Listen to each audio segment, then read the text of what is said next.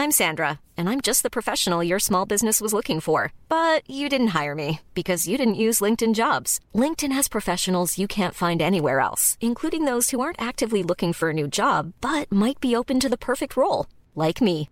In a given month, over 70% of LinkedIn users don't visit other leading job sites. So if you're not looking on LinkedIn, you'll miss out on great candidates like Sandra. Start hiring professionals like a professional. Post your free job on linkedin.com/spoken today.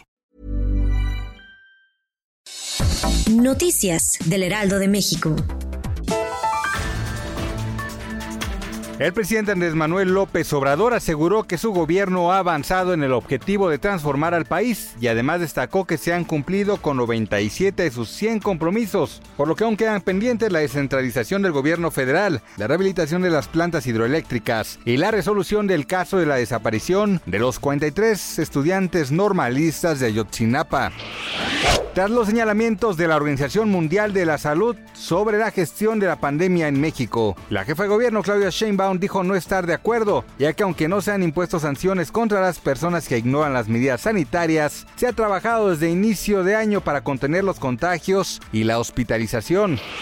Las remesas mantuvieron en octubre una tendencia positiva pese a las afectaciones que generó el COVID-19 en el mercado laboral de Estados Unidos. Según datos de Banjico, los flujos de recursos ascendieron a 3.598 millones de dólares, 14.1% más que en octubre de 2019.